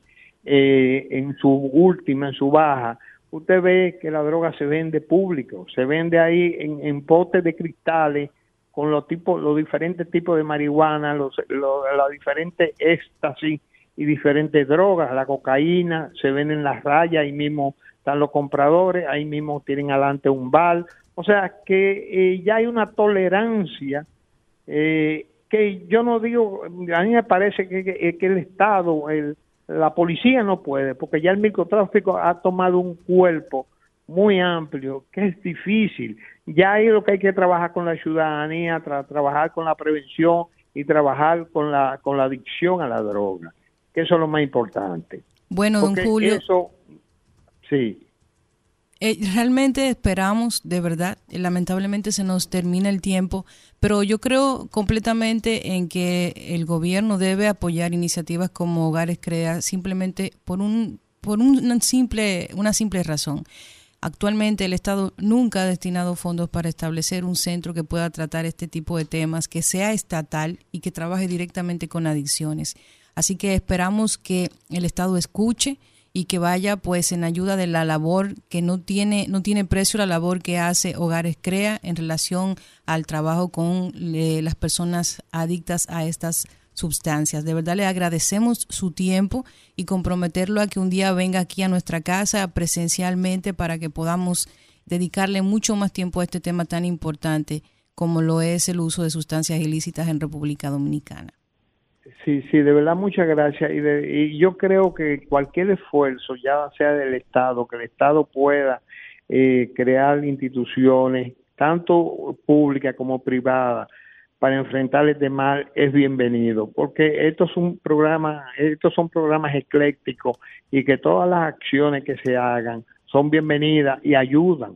Y ayudan porque este es un mal que, lejos de retirarse, está aumentando cada día y cada día vienen sustancias más peligrosas y nuevas. De tal manera que es, es tiempo ya de darle un pare a esto y que enfrentemos todos juntos este mal. Muy bien. Así que muchas gracias. Gracias a usted por esta conversación. Vamos a la pausa, Bueno. pero antes yo quiero hacer llegar en nuestro nombre mensaje de felicitación con motivo de su cumpleaños a un gran amigo, director del periódico El Día, José Monegro. Está hoy apagando las velitas. ¿Sabe que José, Joselito, como le decimos de cariño, es José P. Monegro? Es de Patricio Monegro. Lo que pasa que en un momento determinado, él era José Pellerano cuando trabajaba en el listín y ahora es José Pepín porque trabaja en el hoy. Un gran abrazo, querido amigo. Un hermano de lluvia, tiempo. lluvia de bendiciones. Dios le conceda mucha salud y que pueda disfrutar de, de su familia, de sus hijos y de todo cuanto le apreciamos y le queremos. Sí, señor. También mis felicitaciones y, y nuestra para Sonia Díaz, una querida amiga, compañera de las caminatas en el Parque Mirador, y ella fue coordinadora eh, general de participación ciudadana, una profesional excelente y un ser humano exquisito. Así que para Sonia, nuestro abrazo y que Dios bendiga siempre tu vida. Vamos a la pausa, rezamos en breve.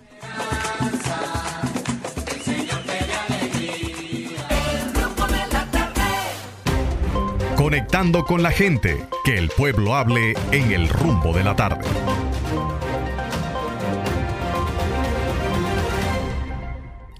Abrimos los teléfonos 809-682-9850. Repito, 809-682-9850. Las internacionales sin cargos en el 1-833-380-0062. Hable ahora o calle para siempre. Buenas, rumbo de la tarde. Buenas. No, Habla Teodoro. Un Bien. saludo. Adelante, don Teodoro. Rudy. Yo, Jorge no está ahí hoy con ustedes. Sí, señora, Sí, aquí estoy. Un saludo. Un, sa- un saludo grandote, Teodoro. Yo voy a hacer, eh, voy a reiterar lo que he dicho sobre el, lo- el dinero que se le da a los partidos políticos. Sinceramente, eh, lo digo de todo corazón, me duele que un peso de, de- de mis impuestos vaya a los bolsillos del, de- del nieto de, de Trujillo. Y, a- y así sucesivamente. yo creo que aquí en algún momento va a haber que, que legislar para que no vaya dinero a, a todo ese el partido, porque sinceramente aquí todo el mundo quiere eh, formar partido para ir a aliarse y buscar prebenda. Muchísimas gracias. Gracias, Teodoro, por la sintonía. Buenas, rumbo de la tarde. Qué bien, qué bien. No he tratado de comunicarme y no he podido. Un saludo especial para ti, para ti. Ah, qué, hermosa bu- qué bueno Ay, escucharlo. gracias. Los Eh, recibo. Y un saludo especial para don Georgie y también para Muy bien. el equipo entero, sí. Oiga, Georgie, Sí. a nosotros nos tienen de castigo con esa agua, mire. Eh, nos mandan un chin de agua. El, dom- el domingo fue, eh, Miguelina, el domingo o el sábado, en la, en la noche. Y lo que nos duró fueron eh, tres horas. Y no lo han vuelto a mandar. Y hacía co- hace mucho que no nos mandan el agua. Y el servicio de la basura tampoco. Dígale, llame a Jonathan Liriano y dígale que el ciego del almirante eh, eh, está esperando los camiones que vengan, porque vino un camión el viernes, pero nada más anduvo una calle. Y, hace como, como 20 días que no nos la recorre. Muy bien. Tenga la seguridad que le vamos a llamar. Claro que sí, te Bueno. yo cuento siempre con ustedes y soy fiel a ese programa. Muchas, Muchas gracias. gracias por la sintonía, Mira, estimado. yo quiero que me den 30 segundos porque me tengo que retirar. Y decirles que voy, voy a salir del país. Me voy a ausentar del programa por una semana y dos días. Estaré como siete días de programa fuera. Y nada, eh, he logrado que mi amigo entrañable Nelson Encarnación, destacado periodista, amigo de todos, pues venga a, ocupar mi, mi lugar aquí en, en el rumbo de la tarde. Así que me despido ahora, mm, regreso el día 10 de julio, lunes, estaré en el programa el martes 11, si Dios quiere.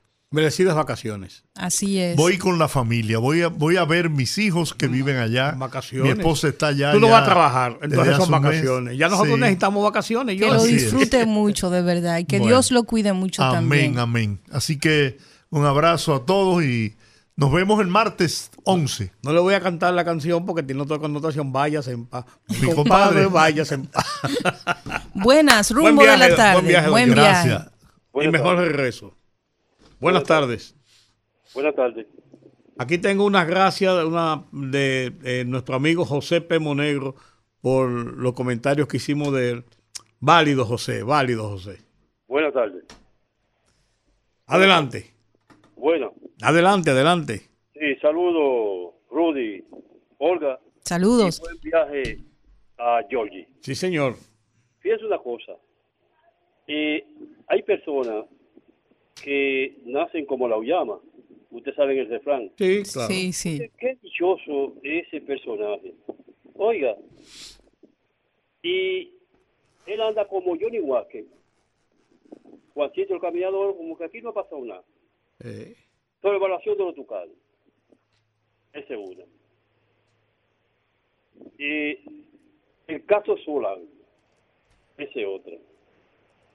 Hay una declara- dos declaraciones en dos programas distintos. Uno en la, en la Z, en el gobierno de la mañana, y otro de este, un periodista que dice barbaridades y nadie lo ha podido desmentir. Inclusive, dice Quirino que el señor Félix Bautista iba desde por la mañana a buscar caletas de dinero. Y este hombre como que no ha pasado nada. Es un hombre intocable, donde en América Latina hay presidentes que han hecho cositas disparaticos y han estado en la mamorra. Que siga con sus dichas y que el Señor lo acompañe, que la pasen bien. Muchas gracias por la sintonía. Gracias, gracias, muy amable. Y eh, mira, nosotros tratamos aquí de, de, de no eh, llevar las, los comentarios y la- la- las discusiones de los temas al plano de lo personal. Yo creo que eh, bien por tu parte, eh, en el sentido de, de tus apreciaciones, en la, la oímos, la escuchamos y, y lógicamente la respetamos, pero a veces lo personal, vamos a quitar algunos, Tratamos de algunos ser calificativos. neutrales en ese sentido. Pero Buenas. bien, ¿eh? Bien, ¿eh? Rumba de la tarde. Buena, Olga. Adelante. Eh, Rudy. Cuéntame. Eh, en primer lugar, eh, hay los apagones, por Dios, Santo Domingo Norte. Nos vamos con estos calores y con estos apagones. no- a- ahora,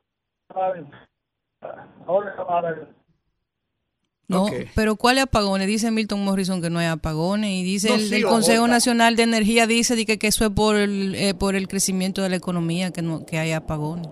Ah, seguro. Eh, para contestarle algo al, al, al anterior Sí. comentario. Sé de eso, porque eh, un hombre que está condenado no con peso, está diciendo Se, se está se está eh, cortando la llamada. Por favor, comuníquese con nosotros nuevamente. Buenas, rumbo de la tarde. Buenas tardes, licenciada, este Teófilo. Don Teo, bienvenido. Teófilo, ¿Cómo está usted? Caramba. Estamos bien porque estamos vivos. Sí, señor. Mirando a don Giorgi que no se va por, 11, por unos siete días. Sí, sí, sí, sí, va, sabe que va, yo ahorita, va. cuando don Giorgi estaba felicitando uno de cumpleaños, yo creía que era a mí, que dice, ya mandó Licho Mato los equipos para Baja Boniquito. y Ricardo Muro". don Rudy, Cuénteme usted. Vio los videos que mandó, le mandó yo claro. A usted. Claro, muy duros, muy duros. Muy duro, eso Muy es. duro. Yo lo vi y me- operada en, en el hospital. Sí, yo lo María vi, Cabral yo lo vi y no, ni siquiera los mandé al grupo, se lo confieso, Sí. porque eran, eran muy fuertes. Sí. Ella tiene cinco meses de operada. Qué cosa, ¿eh? Sí. Eh, No sé, ella vino con un dolor de baja boniquito, la trajeron, la operaron de los intestinos, no sé si fue que le perforaron algo o qué fue lo que pasó. Yo lo que sé es que no está bien ella. No, no, no, no, se ve, se ve, se ve. Eh, solamente ver lo, lo que muestran esos videos indica que no puede estar bien, claro Y que tiene no. todo su ánimo, todo su deseo de vivir, pero eh, la doctora eh, Michelle García la operó y ahora no da la cara. Ajá. Sí. Qué bien, eso eso es normal aquí, no pasa Eh, nada. El director está yendo a la, a, la, a la habitación porque yo la, la- la he calentado mucho por la prensa, ha ido a la Super 7, a muchísimas emisoras, para ver si hacen algo por ella, porque ella, tiene todo su deseo de vivir. Claro, claro. Además, además, su deseo de vivir no es su derecho. Y su a vivir. derecho a Claro, vivir. Bien, sí, sí. Claro. Sí. Pues le deseo buen viaje a don Giorgi, que Dios me lo bendiga y que lo, como que, que el avión lo coja el piloto sea el Señor para que lo lleve y Amén. lo traiga. Amén, así sea. Buenas, rumbo de la tarde. Buenas, saludos Olga, don Rudy y Hola. a Georgie, feliz viaje. Saludos. Claro, claro, cómo no. Don Rudy, yo escucho, escuchando al señor de Hogares Crea, caramba, pero eso a veces diera da vergüenza en un país. ¿Verdad que ya sí? Que, ya que el Estado no tiene instituciones de, re- de rehabilitación y uno al mismo tiempo ve que hay tantas ONG que se le entrega tanto dinero y no hacen nada. A veces lo único que hacen es difamar del país eh, de manera pública. Un ministerio de la juventud que no se sabe lo que hace. Dar becas, duplicando una función del MESI. Ese dinero del Ministerio de la Juventud, muy bien pudiera el gobierno utilizando, utilizarlo para apoyar instituciones como Hogares Crea Claro, claro. y replicar ese tipo de instituciones. Que no, hay que, no habría que pedirlo, debía ser una, una, una, algo por default. Debería ser. Y uno ve tantos ministerios y tantas ONG que se le entregan grandes cantidades de dinero. Que no hacen nada. Dispendiando dinero. ¿Usted cree, que, son de las cosas que le hacen pensar a uno que... ¿Usted cree que había que darle tipo 100 millones de pesos, es fallida? 100 millones de pesos a los artistas para Navidad y no haberle dado por lo menos 5 millones de pesos, 5 millones de pesos de esos- a hogares de crea, digo yo, ¿verdad? ¿Qué usted espera de un señor eh, de esos hijos de Peña Gómez? La Que droga- Se la han sabido buscar de- después de la muerte de Peña. Todos se la han sabido buscar. No se puede esperar nada de mí. La droga acabando con nosotros en este país y resulta que si usted no tiene cuarto para llevar a una gente a un centro de rehabilitación privada, usted sabe, la- se, se embromó con F. Buenas, rumbo de la tarde. Buenas tardes, buenas tardes, mis queridos amigos. Fidel Guzmán, Santo Domingo Este. Y primero, eh, deseándole un feliz viaje a don Georgie Rodríguez, carajo. Amén, Eh, Fidel. Digo yo que, y no solamente este gobierno ha venido ahogando económicamente a una institución tan importante y de tanto valor como los, los, eh, los- los hogares CREA. Señores, todos los gobiernos, los 20 años del PLD y ahora aquí también con, con, con Luis Abinader, eh, Sí, eh, sí, sí, eso no, es un, es un- eso no es un tema de ahora, eso es un tema que ha sido de siempre. ahora, porque Sí. yo lo estoy escuchando desde hace tiempo y esa gente es, es aruñando que andan, señores, y con el auge y con el auge que ha venido con la adicción en nuestro país con la droga, señores, yo creo que eso debe, de- todos los presidentes deben poner eh, una mano amiga y, y en el presupuesto aumentárselo año tras año a eso para luchar contra ese flagelo. Y por otro lado, miren, este es un llamado que yo le hago al, al ministro de Obras Públicas. En estos días eh, tuve que buscar un familiar al aeropuerto de madrugada y hay un gran tramo de las Américas, eh, eh, Colombo, que, que está oscura.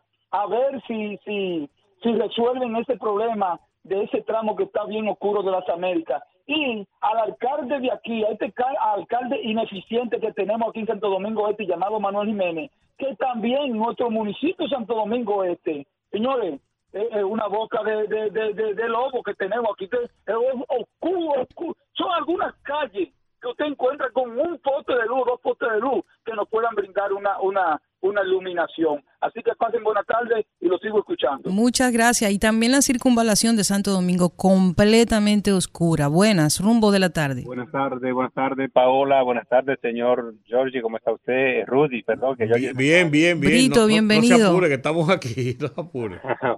Eh, Todo bien por aquí. Qué bueno. ¿Cómo están los frailes? Muy bien, lleno las calles de hoyo. Esa es la primera queja que debo presentar. Por aquí no hay una calle que tú digas, déjame salir por esta porque está un poquito más cómoda. Todas están en las mismas condiciones. Y ojalá que alguien, sea el ayuntamiento o obras públicas, se acuerde que, las, que en el kilómetro 11 hasta el kilómetro 15 de la autopista Las Américas no hay una calle que sirva y qué sé yo si puedan venir a hacer algo por nosotros. Y Esperemos que no sea como con Baja Boniquito, Brito. a propósito de Baja Boniquito, eh, el que no ha vivido en el campo no sabe lo que significa para un campesino tener acceso a una carretera que al menos puedan entrar motores sin problema. Cuando a un campesino, cuando los campesinos le hacen su carretera, su autoestima se eleva, pero también se, eleva su calidad de vida porque pueden sacar sus productos sin problema al mercado, pueden entrar esa área sin ningún, sin ningún inconveniente. Yo quisiera que la gente vaya un día a un campo, cuando vayan a inaugurar una carretera, para que vean qué alegría y cómo se siente el ambiente, cómo cambia la calidad de vida de esa gente cuando, pueden tener acceso cómodo a la ciudad. Eso, señor, eso no tiene, no tiene nombre, que no puedan hacerle 15 kil- kilómetros de carretera a un campesino, a una zona campesina. Eso es imperdonable. Así es, completamente de acuerdo. Sí, señor. Dos años con Baja Boniquito en la boca y nada. Señores, comuníquese con nosotros al 809-682-9850. Denos sus opiniones, expongan los problemas de su comunidad. Aquí estamos para escucharles. 809-682-9850. Aquí está la llamada. Buenas, rumbo de la tarde. Se cayó esa. Sí, señor. Por favor, vuelva a marcarnos. Vuelve y marque. Miren, dicen, dicen, eh, aquí está la llamada. Buenas, rumbo de la tarde. Buenas tardes. Adelante, bienvenida. ¿Cómo están? Bien. Mire, yo quería excusarme con Rudy, No, que yo no lo he mencionado en ningún momento. no, no, no, no, no, preocúpese. Cuando usted menciona, cuando usted menciona el grupo, yo me siento mencionado. No se. Mira, tú sabes que yo hago meditación diaria, Ajá, que yo no tengo una fe inmensa en el Señor. claro. Y lo primero que hice fue presentarte ante el Señor y orar Amén. todos los días por tu salud. Amén. Sí, así es que para que tú sepas, manito, que yo Amén. No, no, no, no.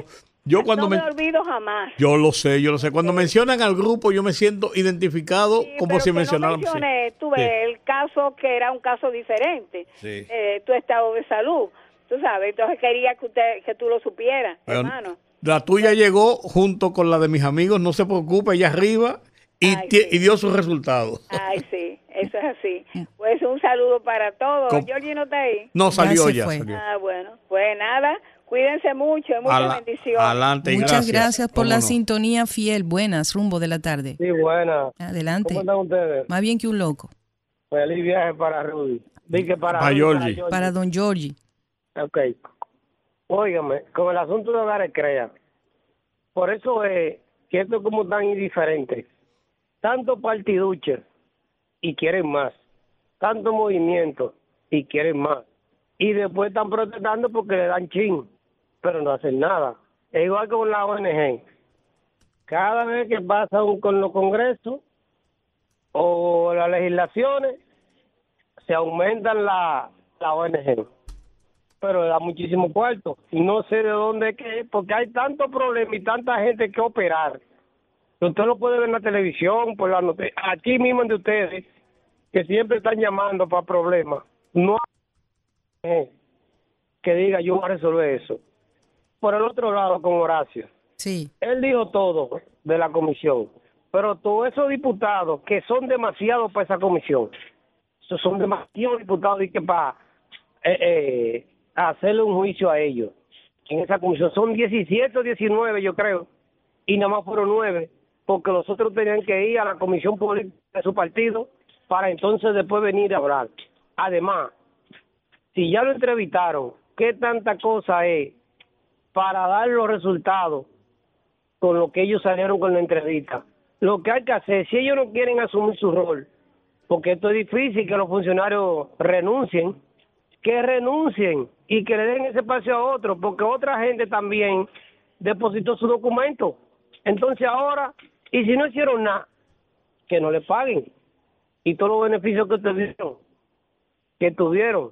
Además, la comisión de la Cámara de Diputados no cobra por esas comisiones, que son tanta gente para decidir. Entonces, cuando tienen que decidir, no. O de que ellos se objetan. No, sean serios también. Muchas gracias. Bueno, aquí hay una información reciente, recién salida del horno. ¿Qué dice? Dice el gobierno dominicano, quien habló este martes a través de su vocero Homero Figueroa sobre los resultados de las auditorías realizadas a instituciones del Estado, algunas de las cuales han arrojado ciertas irregularidades en el desempeño de la entidad aplicada. Las fiscalizaciones fueron realizadas por la Contraloría General de la República y según Homero Figueroa tienen, tienen como objetivo fortalecer el control interno de las instituciones. Él también establece que la mayoría de las anomalías detectadas son administrativas y proce- procedimentales y por tanto subsanables. Explicó que la administración que preside el presidente Luis Abinader está comprometida con la transparencia, eficacia y la rendición de cuentas y que precisamente por ello mandó a practicar las auditorías a las instituciones del Estado. Bueno. Aquí tenemos una última llamadita, la Sí, última señor. llamadita, buenas, rumbo de la tarde. Gracias, un abrazo para ustedes, los poderosos. Lo recibimos, adelante. Y que Dios los bendiga a todos. Amén. Fíjense, yo me voy a referir a- brevemente a un comentario de programa en la mañana que yo oí al. Estaban entrevistando al general Soto Jiménez. A Guzmán Fermín. Ah, Guzmán Fermín. Sí. Yo quiero decirle al general, porque yo. Él me conoce, yo trabajé allá. Yo trabajé en la jefatura de él. Y sabemos quién es él y de dónde viene. Ay. Sí. Si yo voy donde ustedes y hablo lo que sé de general, se cae. Ese, ¿En qué piso que está esa emisora? Son muchas emisoras aquí, un edificio entero. bueno, para que sepa. Eran, primero, eran otros, otros códigos. Era otra ley de la policía que había, no la de ahora. Eh. Mire, yo me enteré ahorita, esos policías lo están citando para que mañana, no sé qué día que tienen que estar en la Procuraduría. ¿Con qué moral un policía hace el trabajo en la calle si no le dieron el apoyo cuando le faltó la fiscal? Dígame usted. ¿Mm? Los policías van a trabajar el cabo y bajo, va- la delincuencia va a romper el país, porque si no lo apoyan, porque Bukele le está dando resultados, porque él apoya su, su Fuerza Armada y su policía. ¿Entiendes? Eso es así. Pero Bueno, si yo, si yo digo lo de, ese, lo de ese general, porque imagínense, ¿de dónde es ese general? De la Fuerza del Pueblo, del papá de la corrupción, que es Leonel Fernández, que vendió este país. ¿Entiendes? Entonces, que no me, yo voy allá, yo porque no, no quiero identificar, pero yo voy allá y digo lo que sé de él. Mire, tiembla ese edificio. Tiembla, te lo digo yo. Su santísimo, señores, y con esa última llamada terminamos por el día de hoy. Oiga, suerte que era la última. Sí, gracias a Dios, porque usted se imagina. Eh, gracias por haber estado con nosotros, gracias por el placer de su compañía y tenemos una cita mañana a la misma hora por esta misma emisora Rumba 98.5 FM con los poderosos. Y Hasta buen- mañana. Buen viaje para Don Jordi. Amén. Rumba 98.5, una emisora RCC Media.